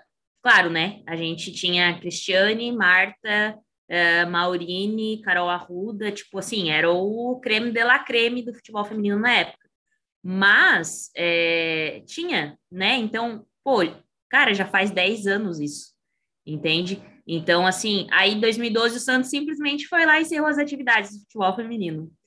Aí o que, acontece? Tem que começar tudo de novo, plantar a sementinha, é, uma nova geração de torcedores, rede social, nananã, nananã. Então, assim, infelizmente, é, quando a gente acha que vai, não vai, né? Dá com, com o burro na água ali. Mas, como a Nânia falou, acredito que está tendo essa evolução aí e aos poucos a gente vai, vai conseguindo ter um melhor é, futebol feminino no Brasil às vezes até essa, o que o pessoal fazia aí, que fazia a Marta querer jogar, quando vê foi o que inspirou elas a estar onde elas estão hoje, né? Então é uma coisa que, querendo ou não, faz muita diferença para o futebol feminino, até para a renda. Então, o futebol, o gauchão é um quilo de alimento não oferecível, mas eles colocam o jogo no meio do nada para o pessoal ir assistir. Claro que né, tem torcedores no local, mas a questão do final do gauchão, o ingresso ser distribuído. O pessoal que vai receber o ingresso não sabe se é um pessoal que vai cantar pelas gurias, que vai dar vontade das gurias estar em campo, sabe? Então, é uma questão que às vezes a gente acaba ficando chateado porque não tem necessidade. O próprio, a própria final podia ser no estádio neutro, metade metade, mas botava no estádio do Zequinha, ou um estádio um pouco mais próximo, né? Então, é uma situação que, que acaba, a gente acaba ficando chateado mesmo. Então, voltando aqui para voltando aqui só para a gente finalizar, não sei se vocês teriam aí cada uma uma escalação para esse ano do que, que seria aí com uma até apressando um pouquinho a questão do tempo, né? Mas alguma questão de escalação, o que, que vocês planejam para o time, o que, que poderia ser o time principal, até se a Nani quiser começar falando. É, acredito que vai ser né, a Maiara no gol. É, na lateral direito, acho que ele vai usar a capelinha. É, foi a primeira opção dele por ali. Quando eu conversei com o Maurício, ele também disse, a primeira pessoa que ele citou foi a capelinha como a pessoa que pode jogar por ali, mas também pode acontecer da esquerdinha, né, ser a jogadora que joga pela direita, o que para mim já é outro erro, né? Até já está no nome dela, que é lateral esquerda, então, enfim. Acho que vai ser a capelinha. É, Bruna Benítez e Sorriso, na esquerda a Belinha, que tomara que não tenha lesão, porque ano passado ela passou o ano todo lesionada. É, no meio-campo, acredito eu que ele vá com Jenny mais recuada, Mai Mai e Duda. E lá na frente, Fabi Simões, Milene e Lele. Eu acho que esse vai ser o time titular do, do Maurício. É, a, a, o que pode mudar aí, talvez, seja lá no ataque, né? A gente possa ver a, a Mileninha em vez da Lele em algum momento. A Lele, por exemplo, foi reserva agora. A gente pode ver o Inter jogando com. É, lá na frente com Milene, Fabi, e aí um pouquinho mais recuada a, a Zóio junto com a Jenny, a Maimai e a, e a Duda. Então, assim, acho que ele tem algumas variações assim que ele pode fazer. Eu até preferia que o Inter fosse com duas atacantes em vez de três. Eu não sou muito do 4-3-3, assim. Eu acho que ele prende muito as nossas jogadoras do ataque na marcação. E eu acho que isso atrapalha bastante elas. Então, eu particularmente gostaria que ele voltasse para um 4-4-2 ou um 3-5-2 aí, porque ele tem, tem, tem jogadoras para isso. Mas, enfim, eu acho que é isso. Acho que é isso que ele vai fazer. Ele vai seguir no 4-3-3, que ele gosta já, né? E, e vou, eu acho que o Inter vai, vai jogar bem, vai, precisa de mais construção ali no meio, que é algo que ele mesmo falou, mas acho que tendo a Duda e a Maimai ali de, de titulares, isso já se resolve bastante. Maurício ele já tem uma, ele já conhece o time, já conhece o espaço que ele tá, né? então ele pegou, ele pegou quem ele precisava, então acho que o Inter realmente esse ano vai. Como ano passado o Inter não foi, não acho que o Inter tenha ido mal ano passado. Teve um jogo ou outro, mas algumas questões até de, de arbitragem, né? Mas esse ano com certeza o Inter aí vai, vai muito bem. Uh, Neila, o que, que tu espera da, da escalação do Santos esse ano? Eu acho que a Tati vai ter bastante trabalho aí, né? Porque veio bons reforços mas acho que ela pode ir num 4-2-1-3, que seria com a Vivi no gol, a Bruninha na direita, a Stable na esquerda, Sassá e Camila na zaga, Brena e Júlia mais atrás, Taizinha mais centralizada ali, né, na sua camisa 10, e lá na frente, Cristiane centralizada, na Luísa pela esquerda e Kathleen pela direita. Mas também acho que uma boa opção é o 3-5-2, daí a gente iria com eu iria, né? Com a Bia no gol, por né, a Vivi ser um pouco menos ágil, digamos assim. Eu acho que a Ana Bia ela até consegue jogar um pouco mais avançada. Então, Ana Bia no gol, a zagueira Sassá, Camila e Tayla. E no meio, a Stabile pela esquerda, Bruninha pela direita, Brena, Laura Valverde e Taizinha. E lá na frente, Gadu e Cristiane. É, a gente vê que a gente, as escalações são, são bons jogadores, é só saber encaixar e esperar o que, que vai ser para esse ano, né? Uh, aí, bom, pro Grêmio, não pode, não posso tirar a Lorena do gol e a parte da zaga, não tem como pensar nisso. A Mônica, ela vem bem também na zaga, mas que a gente tenha também a Tuane, não acredito que seria mais, claro, seria melhor se tivesse alguém mais para ser reserva, mas são são zagueiras ali que podem, como a Guzmán já tem esse costume de ficar trocando jogador às vezes necessidade, eu não sei muito bem dizer qual seria melhor na, na colocação. De lateral, a gente tem a Sinara que está se recuperando do joelho aí há um tempo já. Espero que esse ano, não, não sei se para esse primeiro semestre ela já conseguiria jogar, mas ela é uma boa lateral. Eu gosto muito de ver ela em campo. E a gente também tem a Laís, que a Laís também me impressionou bastante como, como ela vem jogando nesse último ano. E ali a gente também tem a Jéssica para jogar de lateral. Aí tem, tem que fazer essa jogada com as laterais que a gente tem no momento. De meio de campo não tem como tirar a Rafa Leves, né? Porque a Rafa Leves ali é um motorzinho, como o pessoal gosta de falar, porque realmente veio de São Paulo, veio muito bem. A Chula, em alguns jogos, no ano passado, no início do ano passado ali, ela, tinha, ela não tinha uma instabilidade muito, estabilidade, perdão, muito boa no, em campo. Ela, às vezes, não sei se era nervosismo, se era alguma coisa que passava para ela, mas às vezes ela perdia algumas bolas muito simples. E esse ano, bah, do que ela jogou, assim, ó, me impressionou demais. Eu quero muito ver ela continuar, continuar jogando como principal agora nesse meio de campo, porque ela com a Rafa Leves encaixou perfeitamente bem. Deixa eu só ver aqui mais alguém que eu, que eu já saiba assim que possa ver muito bem. Tem a Jéssica também que veio que veio por agora que tá podendo se encaixar, mas a Carla aí é uma pessoa que realmente vai conseguir se encaixar no nosso meio de campo. E a Pribac, então a Pribac já é cascuda no Grêmio, serve também como capitã pra gente, porque ela já tem esse costume, ela já conhece o Grêmio e ela se identifica com o Grêmio, que ter alguém do time que é torcedor também ganha muito, né, até para ganhar o vestiário, para trazer mais emoção para o jogo. A Dani Ortolan, para fazer o ataque, não tem como não ter a Dani Ortolan, porque está jogando muito bem. Mas a Luane, que chegou agora há pouco tempo, ela está jogando muito bem. Aquela guria, meu, a guria corre e dribla lá. Assim, ó, eu tô chocado com o futebol dela, ela é muito boa, cara. Eu fico assim, fico feliz, né? Porque não tem como não ficar feliz com um ataque desses. Então, é, e também ali sem esquecer da, da Laís Estevam, que já estava com a gente, e a Gabizinha. Então, o Grêmio tem uma rotação de time e a gente acaba por não saber exatamente qual seria a melhor escalação. Por conta da Guzmão, já tem esse costume de às vezes trocar, a gente tem a Cássio meio de campo. Então, tem várias rotações que a gente vai, vai ainda descobrir durante o ano. Mas não tem como não entrar em campo com a Lorena, com a Paty, com a Faleves e com a Dani Tolan, porque são jogadores que a gente sabe que são muito boas. E a Luane, acho que a partir dessas desse esqueletinho a gente vai conseguindo encaixar o resto do time, porque o Grêmio ainda tem, tem boas jogadoras, mas a nossa técnica não, sabe, não tá sabendo encaixar o time. Às vezes começa com um time e às vezes troca no meio do jogo sem entender o que, que tá acontecendo. Ela faz uma troca agora, encaixou dela, troca de novo e deslancha de novo. Então, eu, realmente, o Grêmio ele tem boas gurias para jogar, o Grêmio se toda a, a, tanto a escalação principal quanto as reservas são boas jogadoras, mas aí a gente depende um pouquinho do que, que o Guzmão vai fazer. Então, eu não saberia exatamente qual seria a melhor escalação para o Grêmio nesse momento. E não sei se a Laís aí tem já um time em mente, deve ter, com certeza.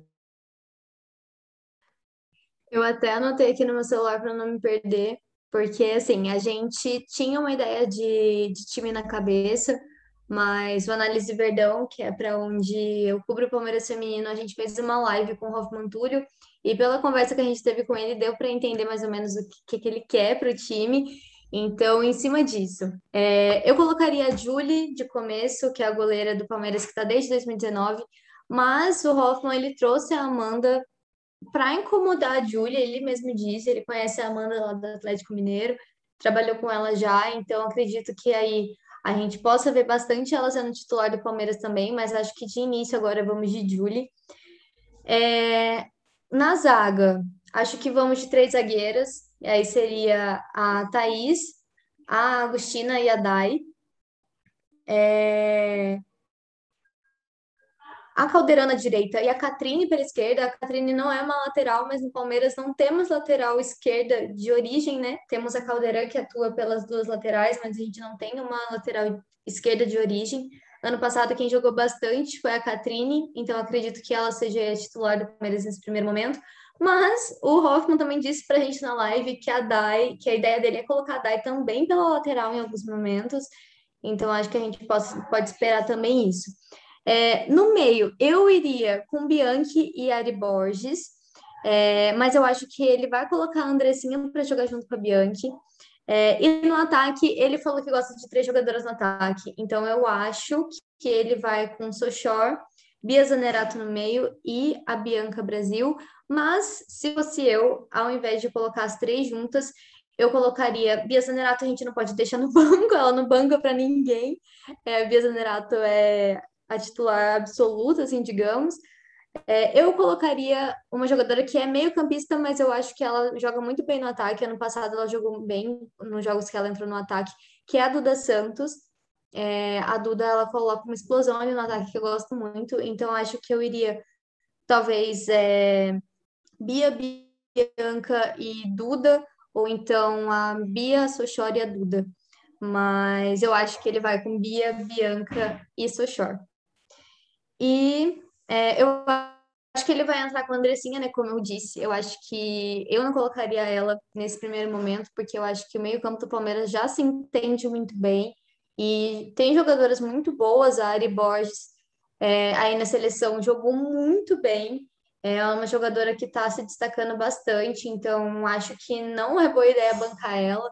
E do jeito que ele falou para a gente, mais ou menos, a escalação, não caberia todo mundo, não caberia ela, Bianchi e a, a, e a Andressinha no meio-campo, então eu não sei o que, que, ele vai fazer, mas eu não bancaria a Ari de jeito nenhum nesse começo, e a Julia Bianchi também não dá para bancar. Mas eu acho que a ideia, assim, um esqueleto básico seria esse. É, vamos ver, né? Eu tô ansiosa também, porque eu também não conheço muito do Hoffman, não sei muito bem o que esperar. E lá eu acho interessante que o Hoffman vai enfrentar o Atlético Mineiro, que ele conhece, só que ao mesmo tempo ele não conhece, porque chegou um monte de gente nova, e a técnica é nova também, né? Que é a Lindsay que veio da Ferroviária. Então, cara, vai ser o jogo das surpresas, assim, ninguém sabe de nada. Não, e fora isso, tem a questão ainda que o Palmeiras não jogou contra o Atlético ainda, né? É, então, tipo, é assim, tudo novo. tudo novo, real. Tudo novo. Verdade. Inclusive eu na torcida junto com a Laísa. Ah, que... Tô ansiosa. Enquanto vocês aí não fazem a mínima ideia, eu sei que a Guzmão vai fazer alguma besteira já no primeiro jogo de cara. é, a gente rima para não chorar, porque bah, uh, tem o Matheus Vaz, que já participou com a gente aqui, que ele todo dia posta um tweet. A Patrícia Guzmão já saiu do Grêmio? Não. E assim vai. E já tá no 15 já, se não duvidar. Porque não tem lá, né? A Guzmã foi importante, ajudou o Grêmio, ajudou também um pouco o Inter. O futebol gaúcho em si deu esse, essa alavancada graças a ela, mas já saturou, não, não tem mais, cara. Não sei. Tudo bem que eu não saberia dizer, nossa, atrás tal pessoa que seria muito bom, porque o futebol feminino ainda tem muita coisa para ser encaixada, né? Então, depende do conhecimento de cada técnico. Às vezes, essas, essas jogadoras que tem já no Grêmio no momento um técnico, técnico novo não saberia gerir, mas, bah, cara, assim, ó, a coisa que eu mais queria esse ano de verdade, porque as gurias que a gente tinha ano passado não eram gurias ruins, a gente tinha ainda ali a Jane, que acabou saindo esse ano, que tava jogando muito bem. Mas é realmente, esse ano o que eu espero pro Grêmio é que a Guzmã, pelo menos, se não sair, tome um jeito assim para ajudar a gente. Bom, não sei se vocês gostariam de trazer mais alguma coisa aí pra gente. Eu só queria falar rapidinho. É, eu, particularmente, estou bem ansiosa em relação às transmissões do Brasileirão porque as informações que a gente tem são de que não terão as transmissões das partidas que não sejam da Sport TV e da Band. E isso, para mim, é um retrocesso, porque ano passado a gente teve transmissões de todas as partidas pela Eleven, pela CBF TV, né, nessa parceria. E eu acho um absurdo não ter isso agora. E, assim, pelo que eu sei, é bem provável que os clubes possam transmitir os jogos. Mas aí, assim, vai ter clube que não vai transmitir, entendeu? Eu acredito que o Inter esteja se preparando para isso, mas pode acontecer de não conseguir transmitir num jogo, no outro, e aí isso é um retrocesso e é culpa da CBF. A CBF tem que ter a parceria com a Eleven para continuar as transmissões. Só isso mesmo. E te agradecer, Brian. Obrigada aí pelo convite. Né? Foi muito bom falar com vocês, meninas também, né? São minhas amigonas aí, então é, foi muito bom aí fazer parte do podcast hoje. Só comentando rapidinho isso que a Nani falou sobre as transmissões, é, eu acho que assim, isso é uma coisa tão grave e que a gente está falando tão pouco. Eu acho que assim, a gente ainda está nessa expectativa de ser resolvido nessa semana. Pelo menos eu ainda estou muito nessa expectativa, porque eu acho que se realmente não acontecer, a gente tem que fazer muito barulho, a gente tem muito que cobrar a CBF. Porque, cara, não tem condições do Campeonato Brasileiro Feminino não ser mais transmitido, todos os jogos serem transmitidos. É... Como que fica, sabe? Tipo, os torcedores que querem assistir, que não podem ir ao estádio, ou então a gente trabalha cobrindo esporte, a gente que trabalha analisando como que a gente tem acesso a esses jogos, porque quando tá jogando na nossa cidade ou perto da gente, a gente vai, a gente acompanha do estádio. Mas quando não, a gente faz o quê?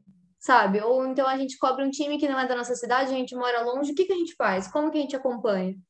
É, o nosso trabalho não é de um jogo ou outro, é de todos os jogos. É, então, não tem como ficar sem transmissão. Então, eu espero muito mesmo que a CBF resolva isso, porque é um absurdo sem tamanho, é um retrocesso gigantesco de futebol feminino a gente ficar sem transmissão. E eu espero realmente que essa semana isso se resolva, porque se não se resolver, é, eu não sei como é que vai ser, porque não tem como a gente querer que o, que o, futebol feminino avance, que o futebol feminino cresça, que as pessoas consumam mais futebol feminino e colocam um jogo ou outro na TV, que com certeza vai ser com dos, dos times de mais camisa, né? E tudo bem que aqui a gente está falando desses times é, que provavelmente vão passar bastante na TV. A estreia do Palmeiras mesmo vai ser pela Sport TV, mas existem outros times que não têm esse, essa visibilidade que não vão passar na Sport TV, não vão passar na Globo. E aí, como que fica, sabe? Como que essas torcidas acompanham esses times? Então, realmente é uma situação muito complicada que a gente está falando pouquíssimo. Acho que é uma. É, é para a gente se revoltar muito, é para a gente tentar cobrar de toda forma, da mesma forma que a gente ficou cobrando a questão do, do da tabela, que a gente não tinha acesso, que a gente correu atrás para montar sozinho, para a gente conseguir ter um controle, para a gente conseguir é, fazer uma organização. Gente, não ter transmissão é inadmissível. É, é, assim, horroroso, é um descaso tremendo. A gente fala muito sobre o respeito que a modalidade tem que ter, sobre as pessoas consumirem isso, e a própria CBF não corre atrás de fazer uma transmissão, sabe? Joga nas costas do time e fala, tipo, se você quiser transmitir, você transmite. Beleza que muito time não vai transmitir, porque às vezes por alguns casos, às vezes por ah, tem que fazer outra coisa, tem que priorizar o masculino. Mas tem muito time que também não tem estrutura para fazer uma transmissão. Então, é um, é um buraco muito mais embaixo, sabe? Não dá para jogar nas costas do time e falar faz. Não é assim que funciona. E os times já não recebem, é, já não tem retorno financeiro dos jogos que passam nas TVs e, e ainda não vai poder proporcionar isso para os torcedores e para as pessoas que trabalham fazendo essa cobertura. Então, realmente, não tem como a gente aceitar quieto é, essa questão de não ter transmissão. Se a CBF não resolver essa semana, a gente realmente precisa dar um jeito de se mobilizar para cobrar, porque, cara, é um retrocesso sem tamanho, é realmente muito revoltante. E é como a Laisa falou, é uma preocupação coletiva, velho. Porque, assim, o Santos tem a Santos TV, tem os caras que narram jogos do Santos é, quando não são na Vila Belmiro. Então, assim, a Santos TV tem estrutura, tem câmera, tem, tem tudo, né? E, e, a maioria dos jogos do Santos vão ser na Vila Belmiro. Mas, cara, o time que não tem, entendeu? O Flamengo sempre faz transmissão do Carioca feminino, então eles têm narrador, tem repórter, tem comentarista, tem tudo. Mas e o time que não tem? E o, e o meu time quando for jogar fora? Como que fica, entendeu? E assim, Cara, a Nani mora em Porto Alegre, a Laisa mora em São José, que é do lado de São Paulo, o Brian mora no Rio Grande do Sul também. Velho, eu moro em Santa Catarina. Como é que eu vou ver as sereias da vila? Não tem como. Não tem. Então, assim, é, e não é, é, No futebol feminino existe muito também da gente não ver só o nosso time, a gente não, não vê só o jogo do Santos, não vê só o jogo do Inter, do Grêmio, do Palmeiras, a gente vê. Cara, às vezes eu ficava com três telas vendo o Brasileirão três, quatro telas. Se está passando no Sport TV, eu abria na Band, no celular e no tablet.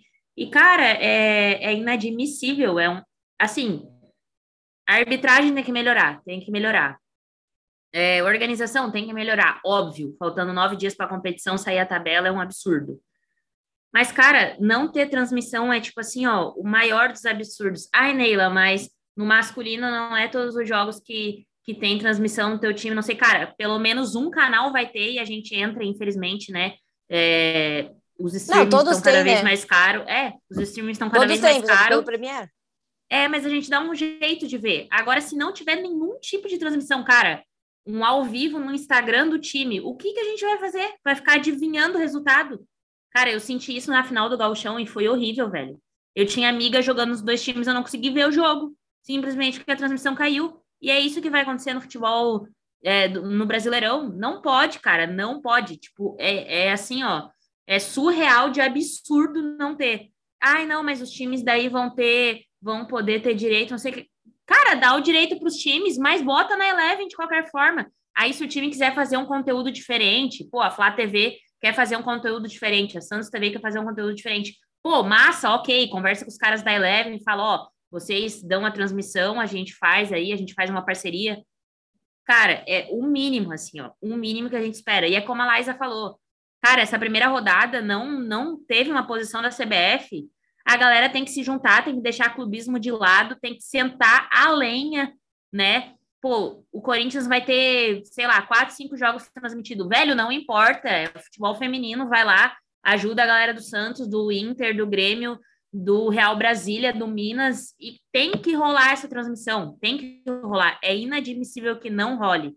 E assim, cara, prazo, prazo máximo a semana que vem, prazo máximo. Não tem que, ai, vamos esperar, vamos não, não tem que esperar, pronto, acabou, porque quando é o masculino, eles arrumam premiação, eles arrumam carro, eles arrumam um estádio, arrumam torcida, arrumam transmissão, cara, tudo eles arrumam no masculino. Então, assim, o mínimo que a gente espera no feminino, no mínimo, é uma transmissão decente.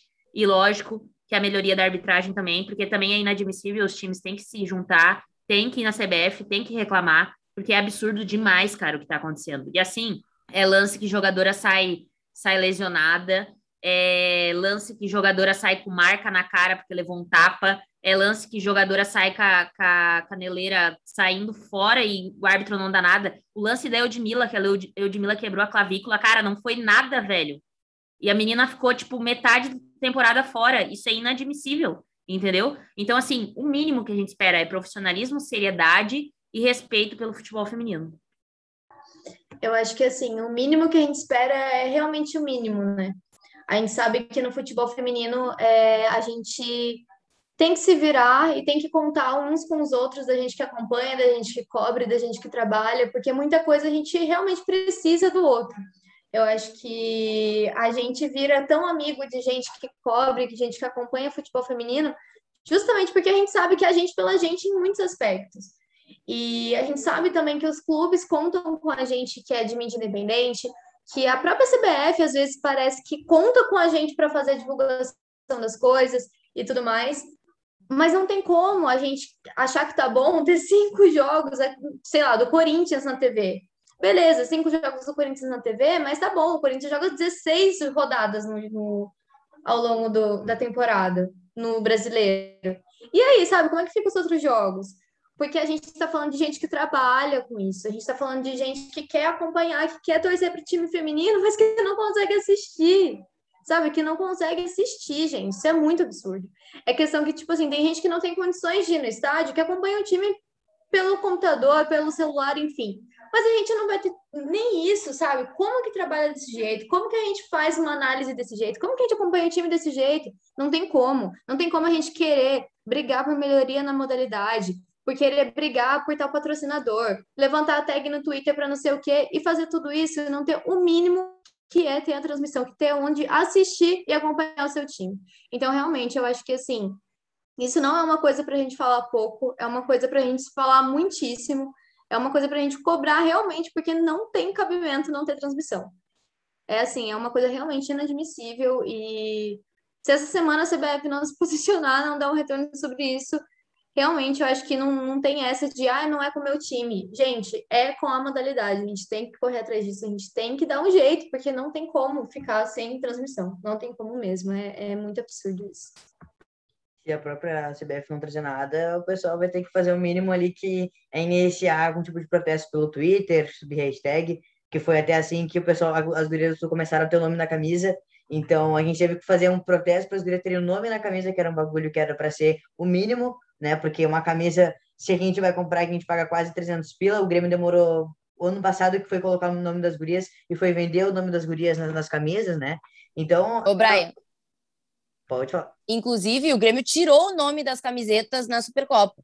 Sim, de novo já não tava com o nome das gurias, foi só pro gauchão para mostrar, para fazer vídeo, fizeram vídeo, falaram não, porque agora vai continuar tendo e depois já já tiraram novamente. Então é uma coisa que é fazer realmente fazer o mínimo para acontecer. É, é, é a base da base para o futebol e a gente ainda tem que brigar, ainda tem que reclamar, ainda tem que se estressar e ainda tem que ouvir gente que não acompanha, que não entende nada da modalidade falando besteira, como foi no final do Grenal, foi só falando, ah, porque a Raíssa foi muito ruim, porque a Raíssa é uma goleira péssima. Cara, se a pessoa chamou a Raíssa de uma goleira ruim, a, goleira do Grêmio, no caso, tu tem certeza que a pessoa não acompanhou nada. Você chamou, ah, Vivi falhou naquele gol do Grêmio. Pô, Vivi jogou muito o ano inteiro. Então, tipo, nossa, cara, é entre, entre outras coisas. Sabe que o pessoal. E ambas não estão mais nos seus times, né? Vivi veio pro Santos e a Raíssa foi pro Atlético Mineiro. Daí a gente às vezes pergunta: ah, não, por que, que a menina foi? Ai, não, porque cadê não. o amor à camisa?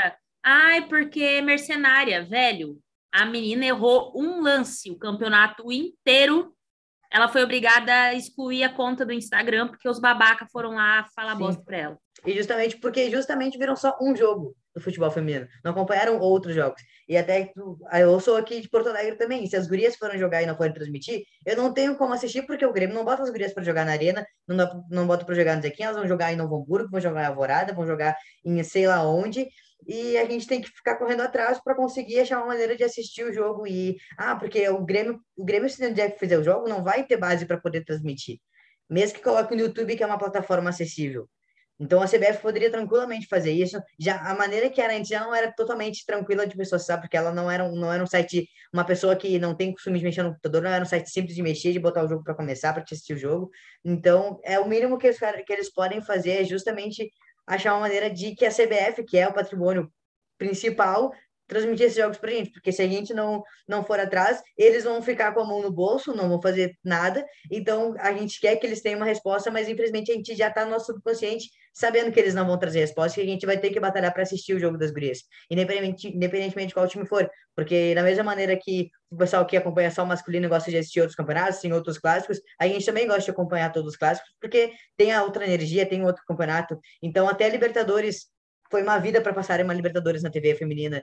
Então é isso tudo que realmente é uma coisa que o pessoal, a gente vai ter que ir atrás, a gente já sabe que vai ter que querer, vai ter que ir atrás, porque senão não vão transmitir. Bom, até acho que já passei do horário da Nani aí, porque acho que ela já devia ter ido. Não sei se vocês agora têm mais alguma coisa para trazer, que eu realmente tinha esquecido de trazer essa parte da, de televisionar em os jogos, né? Mas agora sim eu acho que, que foi o que precisava. Então, vamos finalizando aí. Eu vou agradecer a presença de vocês. Agradecer a Nani por ter apresentado vocês aí para poder chamar e a gente poder fazer esse convite, fazer essa conversa que ficou muito boa. Pretendo aí futuramente chamar vocês com, com certeza e aí trazer pessoas de outros times também, que a gente sempre procura, por mais que o Podcast seja aqui do Sul, a gente sempre procura trazer o máximo possível de todo o futebol. Então, só agradecer vocês aí. Instagram e Twitter, tá no Twitter no Instagram do Podcast delas, se vocês quiserem seguir, fica o convite aí, acredito eu que fica o convite. Qualquer coisa, se, se vocês quiserem comentar com a gente, trazer pessoal, pessoal que acompanha outros times aí, manda mensagem na DM, no Twitter, no Instagram, a gente fica aguardando o pessoal aí. Então, espero que vocês tenham gostado. Valeu aí. Valeu, Brian. Foi muito legal, muito legal mesmo. É, gostei muito de fazer aí o episódio com as meninas, contigo aí de novo. O trabalho de vocês é muito bom né? É muito bom a gente ter uma página que fale sobre futebol feminino, quanto mais melhor. E é isso. Até a próxima. Eu agradeço muito o convite também. Muito obrigada. Foi muito bom estar aqui com as meninas, com você, Brian. Então, obrigada mesmo. É... Espero que a gente faça mais vezes juntas. É sempre bom a gente se reunir para falar sobre futebol feminino. A gente sabe que é muito assim que funciona, né? O, a gente, o futebol feminino é muito, muito independente, então é sempre bom colaborar aí o máximo que a gente consegue. Então, espero estar de volta aí. E é isso, gente. Muito obrigada. Queria agradecer também as meninas, sempre bom estar com vocês, né? A gente trabalha junto, brinca junto, tudo junto, né? É, sempre nós por nós. Agradecer ao Brian e aos outros meninos do podcast também, né? Que não podiam estar aqui com a gente, mas agradecer eles também. Uh, agradecer a Nani pelo, pela indicação, né? E o Brian pelo convite. E também só mais um adendo, a, a, CBF também precisa cuidar um pouco mais da mídia independente, porque quando chega em final de campeonato, é as grandes que vão e a mídia independente fica de fora. Então, é, precisa prestar um pouquinho mais atenção nisso também, de repente ver a questão de, de frequência ou, sei lá, portal que a pessoa publica, porque, cara, eu, por exemplo, não faço jornalismo, tento ali trazer o máximo sobre as sereias da Vila e eu tenho certeza que se o Santos chegasse numa final, eu seria uma pessoa que ficaria de fora. Então, é, infelizmente é assim, né? Mas muito obrigada por trazer o futebol feminino no, no Podtê e espero que as pessoas que estão vendo isso agora tenham gostado do, do, do podcast barra vídeo aí, né? Que os podcasts estão chique, agora não é mais só voz, é vídeo também. Então, é isso, gente. Um beijão. Muito obrigada. Beijo, valeu.